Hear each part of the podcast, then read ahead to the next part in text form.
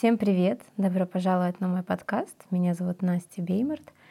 Сегодняшний выпуск я посвящу эволюции конфликтов э, в наших с мужем отношениях.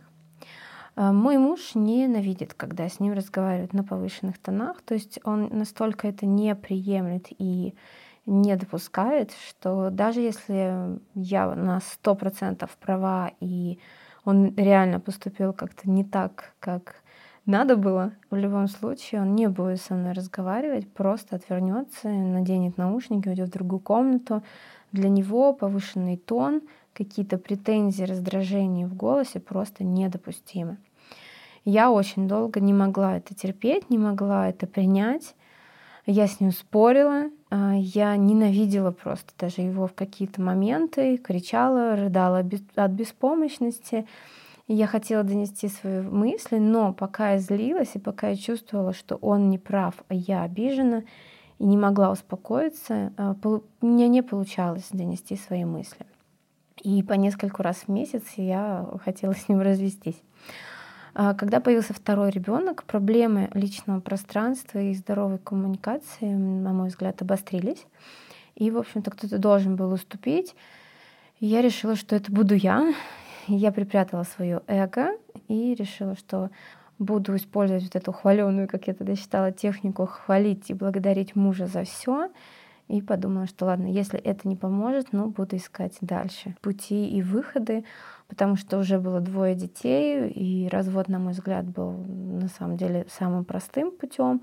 И к тому же надо было сделать ставку на то, что у нас все-таки любовь, мы очень хорошо друг к другу относились и искренне дорожили друг другом, но вот эти мои вспышки, какие-то ярости или какой-то моменты несправедливости, а, какой-то злости, они, конечно, подливали э, дегтя в наши отношения.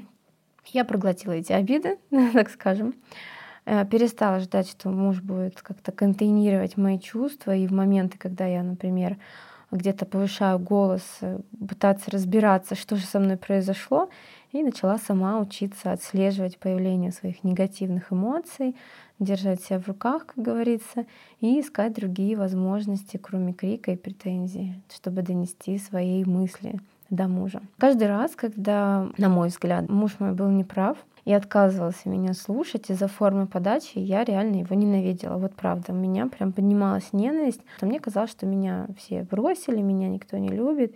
И спустя какое-то время я все-таки видела очередной свой рост, потому что он выставлял границы, и мне приходилось справляться самой со своими эмоциями, самой себя поддерживать, потому что однажды я решила, что хорошо, раз э, он не хочет брать меня на ручки в моменты, когда мне это нужно, я буду пробовать сама себе быть опорой, сама себе быть поддержкой и брать себя на эти самые ручки.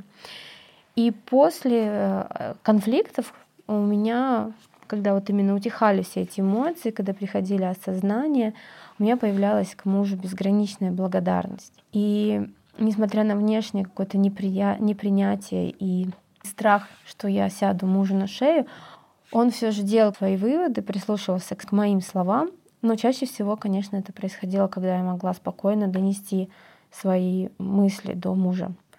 Но, прямо скажем, мой путь был достаточно долг.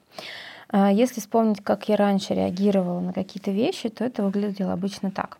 Я могла прицепиться к какой-то мелочи, например, к немытой посуде, и начинала предъявлять претензии. А, ну, что такое претензии, наверное, знаете, это мог бы вымыть, почему не вымыл, вечно это делаю я, я тебе не служанка, а, мог бы и сам помыть посуду, почему этим должна заниматься я. Я цеплялась к этим мелочам, и, и даже когда он, например, мыл посуду, у меня не возникало внутри какого-то дикого желания поблагодарить его. Мне казалось, что ну, наконец-то, наконец-то удосужился помыть эту самую посуду. У меня внутри, кроме желания выразить через сарказм свои эмоции и сказать, что наконец-то вымыл, а что сегодня какой-то праздник или что-то такое, ничего не возникало. И, соответственно, когда я перешла на технику благодарности, наверное, где-то первый месяц я благодарила мужа за какие-то дела, которые он делал, но внутри у меня просто лавина была этих, этого сарказма, и мне было достаточно тяжело самой поверить в искренность моих слов. Я это делала очень искусственно. Но пробовала дальше, и я реально видела результат, наверное, через месяц уже первый муж подошел и сказал, а что с тобой изменилось? Ты такая стала красивая, что-то такое очень приятное. И я тогда а, наверное, еще больше замотивировалась и вдохновилась этой техникой и продолжала уже использовать и благодарить за любую помощь по книге «Не рычите на собаку», где акцент именно на том, чтобы подкреплять положительное поведение и не обращать внимания на какие-то косяки. Еще я это называю методом зеленой ручки, можете погуглить, но суть в том, что ты не выделяешь ошибки, а подчеркиваешь то, что написано правильно в тексте, да, если это про текст. Соответственно, меньше поиска виноватых, меньше критики, э, меньше негатива и больше э, расширения фокуса на позитиве, Э, на каких-то приятных моментах и на, ну, соответственно, подкрепление вот эти, это положительное действие. Далее я, например, цеплялась да, к этой посуде немытой. Начинался, может быть, какой-то даже скандал, я могла начать ругаться. У меня вот, видимо, накапливалось какое-то напряжение, которое том, какая-нибудь немытая посуда или что-нибудь еще в таком духе прорывало во мне это в виде злости, и мы конфликтовали. Мы могли а, поругаться, я могла несколько дней еще не разговаривать, и потом, спустя какое-то время, я начинала понимать, что, блин, а дело-то и не в посуде вовсе. Мне просто хотелось поехать куда-то погулять или что-то еще сделать, но я это вовремя не поняла и расстроилась, что мы сидели дома, и вот эта злость, она копилась и вылилась через посуду. Для меня это сейчас звучит Э, уже так далеко, и давно уже такого не было. Сейчас я уже понимаю, какие моменты я злюсь, из-за чего. Но раньше это действительно было так. Я цеплялась к каким-то сторонним вещам, и истинная причина э, таилась совсем в другом. И приходилось пару дней ходить и выискивать ее. После этого я уже могла подойти и сказать мужу, что слушай, на самом деле это было из-за этого и из-за этого, и мы уже спокойно это все обсуждали. Муж понимал, мои эмоции, мое поведение, и мы мирились. Следующим шагом было то, что я срывалась по какому-то стороннему поводу, но мне уже не нужно было два дня, чтобы понять истинную причину. Она в процессе, когда я конфликтовала и начинала предъявлять претензии, она уже появлялась, могла бы сказать даже в процессе, блин, да, вот в этом причина, на самом деле не в посуде, сорян. Извиняться я, конечно же, тогда еще не умела и не любила, не любила признавать это, не старалась избегать. Но через там, какое-то время мы уже обсуждали спокойно конфликт, в любом случае делали выводы какие-то оба. А, ну и вы поняли, да, что, в принципе, у нас в семье в основном я являлась источником конфликтов, но, как мне казалось, муж виноват, а я очень справедливо на него срываюсь, и поэтому происходит конфликт. То есть конфликтую я, а причины обычно он подкидывает. Но Сейчас, конечно, мне все это кажется немножко по-другому. Дальше, на следующем этапе, я уже в процессе понимала, что происходит, и срывалась по делу, то есть конкретно по какой-то причине, которая меня раздражала. В данный момент уже не искала сторонних поводов, но далее все равно следовала вот эта отработанная, так скажем, схема, а, опять претензии и конфликт какой-то. Где-то вот на этом этапе, может быть, даже чуть позже, я уже начала извиняться за форму подачи. То есть, если она кричала, спустя какое-то время могла сказать, извини, пожалуйста, что я на тебя накричала, извини, что не в такой форме выражала, в какой бы хотела свой гнев, но в любом случае в процессе все равно конфликтовала. Следующим этапом было то, что я уже в моменте понимала, на что конкретно злюсь, но спокойно об этом еще сказать не могла, и поэтому шла, к сожалению, по своей привычной схеме, и муж, конечно, замыкался. Ему не нравится, когда я так себя веду, считает, что я агрессирую, и принимать он это не хочет. И я ему тоже предъявляла претензии, что ты не хочешь принимать меня всю, ты любишь только меня радостную и довольную, а мои негативные эмоции ты принимать не хочешь, значит, ты меня любишь только вот так, как-то корыстно, так скажем. Было такое, но муж считал, что я могу сесть на шею. То есть у него свои были опасения, что если он будет вот так вот принимать меня и забивать на свои ощущения и границы, то я сяду ему на шею. И, соответственно, он ни в какую не сдавался, он очень остро и жестко выставлял свои границы, поэтому я и сдалась и начала работать над собой. Далее, следующим этапом было то, что я начинала понимать, что я злюсь, начинала даже об этом говорить в процессе нормально. Например, могла сказать, что я злюсь, потому что то-то и то-то, но в процессе все равно переходила на претензии крик, видимо, чтобы лучше слышал, и все еще не могла откладывать выяснение отношений. Мне нужно было разобраться здесь и сейчас, где бы мы ни находились. Это тоже было очень важно. Я не могла ждать. Если меня что-то бесило, то мне сразу было видно. И это, конечно, тоже портило наше с мужем совместное общение, проживание и ощущения друг от друга. Ну и позитивно на наших э, с ним взаимоотношениях не, не сказывалось. Э, позже я э, поняла, почему я злюсь, потому что я не могу отследить вовремя свое раздражение. То есть я где-то на моменте злобы уже начинаю э, понимать, что что-то произошло. Если бы я тогда могла отслеживать свои э, эмоции на моменте раздражения, когда мне еще что-то просто не нравится, шансов, что все заканчивалось бы без конфликтов, было бы больше. Э, как сейчас помню, где-то три года назад я познакомилась с Аленой Ковальчук, с ее курсами, послушала ее вебинары о чувствах, состояниях, и я начала пробовать ставить свои границы, потому что я поняла, что дело тоже в границах. Сначала я их мощно сдаю, позволяю как-то использовать, например, себя. Могла сидеть дома постоянно с детьми, а муж куда-то выходил, и для меня это было норма. Но позже уже я взрывалась, когда уже накапливалась вот эта усталость, говорила, что я занимаюсь детьми, а ты мне не помогаешь и все на мне. Естественно, мужа это не очень-то радовало, и даже если я была права, он не хотел со мной разговаривать в таком тоне. И однажды, я помню, я сказала мужу, что я чувствую давление с твоей стороны. Он сказал, я на тебя не давлю. И сказал, что я этого не говорила. Я просто чувствую давление. И для меня это был такой прогресс, потому что я первый раз в жизни сказала что-то в я-сообщениях, без претензий. Не было еще там о потребностях ничего, не было еще о просьбах, но это был очень большой прорыв. Я наконец-то научилась говорить не через ты, а через я хотя бы иногда.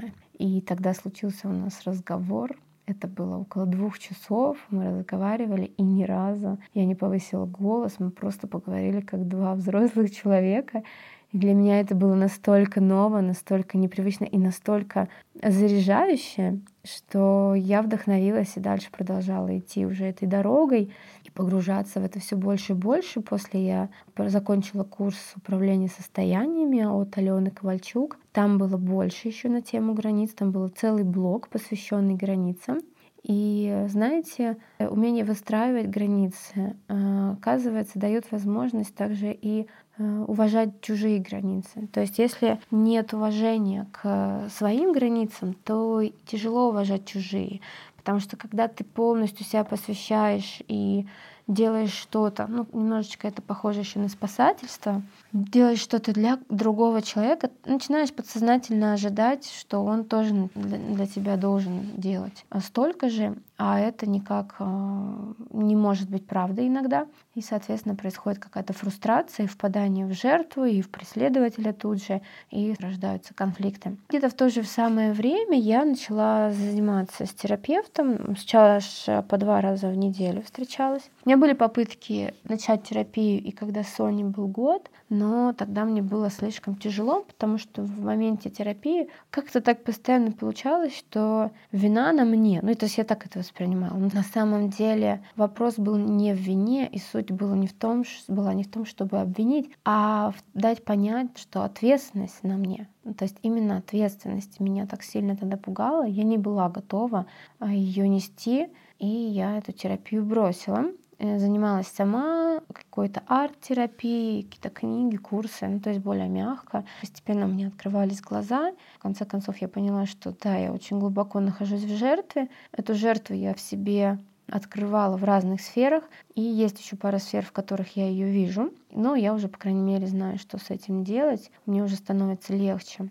И в прошлом году я узнала о том, что, во-первых, я, отстаивая свои границы, уже начала формулировать предложения в «я-сообщениях». Я начинала с себя, с своих чувств, начала эти чувства отслеживать. Я прям заводила будильник, и по будильнику отвечала себе на вопрос, что я сейчас чувствую, в какой степени, что бы я сейчас хотела, то есть отслеживать свои чувства и потребности. После этого у меня улучшилось э, мое понимание состояния и чувств. Я начала в этом разбираться, использовать это в я-сообщениях. Я говорила, например, что я очень расстроилась, что вы не убрали со стола посуду. У меня есть потребность в чистоте, да, пожалуйста, посуду уберите. Тогда у меня не было понимания того, что если я скажу какую-то просьбу, человек может не подскакивать и делать это сию секунду, а иметь возможность отвечать «нет», например. И это тоже нормально. Спустя какое-то время я узнала, что есть методика ненасильственного общения. Начала знакомиться с ней ближе, прочитала книгу Розенберга о ненасильственном общении. Это, конечно, перевернуло мой мир. Я безумно была счастлива, что этот метод существует, что он уже придуман, и мне не нужно изобретать велосипедов. Есть конкретная книга с конкретным описанием, с примерами, с простой работающей схемой. И Позже я уже пошла на обучение по ненасильственному общению, чем сейчас и занимаюсь. Чаще всего самую большую сложность у меня, наверное, вызывает говорить фактами. Я попозже начну э, записывать подкасты, в том числе о ненасильственном общении конкретно, и подробнее расскажу, что же такое факты, чем они отличаются от оценок. Для меня это самый, наверное, сложный момент, потому что оценки, они везде. Мы часто говорим круто, классно, как красиво, красиво, грязно, о боже, какой бред. И это поменять и поговорить по-другому требует времени, ну, по крайней мере, у меня. И еще в моменте, когда я, например, что-то чувствую, я злюсь, сказать, какая потребность у меня за этим стоит, тоже бывает сложно.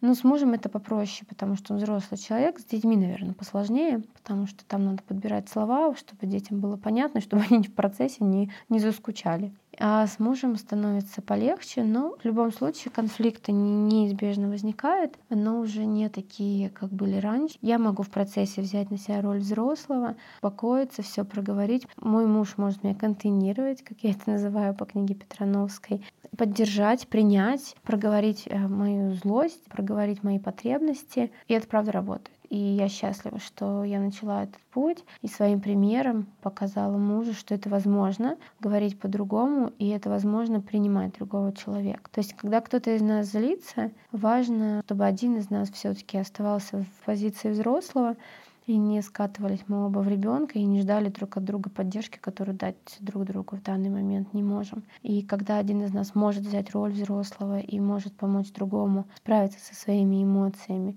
и выяснить потребности, тогда все проходит гладко и прекрасно. Единственный момент, когда чаще всего у нас возникают конфликты, это когда у меня ПМС, это добавляет масло в огонь, потому что гормоны на низком уровне, э, жизненных сил мало, желания бегать, прыгать и быть энергичной тоже мало, и часто бывает, что общаться здоровым каким-то экологичным способом сил нет, и все тоже может обернуться в претензии. Подводя итог, могу сказать, что я безумно довольна и горжусь собой, что решилась на этот путь, чтобы обращать внимание на себя в первую очередь и давать стараться самой себе то, что требую от мужа. И знаете, все-таки он был прав, если бы он поддавался мне и не оставлял границы, вероятность, что я бы э, села ему на шею, она очень высокая, потому что моя потребность в том, чтобы он меня поддерживал, вообще в поддержке в целом, она очень большая. Постоянно требую удовлетворения этой потребности от одного и того же человека, я сама в себе эту способность не развивала. Когда я поняла, что я сама ответственна за свое состояние, и я сама могу дать себе это и буду стараться себе это давать, тогда я взяла на себя эту ответственность, начала развивать умение самой себе оказывать поддержку, быть взрослой, доносить свои мысли более мягким, экологичным способом. Тогда муж тоже увидел, как это работает, и он тоже стал мне помогать, тоже стал меня поддерживать. Но наши отношения, на мой взгляд, стали лучше, намного меньше конфликтуем, любви гораздо больше, и бережного отношения друг к другу тоже больше. Поэтому для меня э, умение брать ответственность за свое состояние и похвала и благодарность мужу сыграли свое прекрасное, доброе дело. Я продолжаю путь в этом направлении. И с удовольствием поделюсь с вами инструментами ненасильственного общения, которые знаю. Если у вас есть вопросы, комментарии, Пишите, пожалуйста, обязательно. Можете подписываться на мой инстаграм, ссылочка есть, на мой YouTube канал. А, познакомьтесь с моими видео, которые я записываю, с моими постами, которые я пишу. И, конечно, тоже на телеграм-канал. Там более подробно, наверное, о каких-то моим, моих мыслях здесь и сейчас. Благодарю вас за внимание. Очень рада, что вы были со мной. Хорошего всем дня и до скорой встречи. Пока-пока.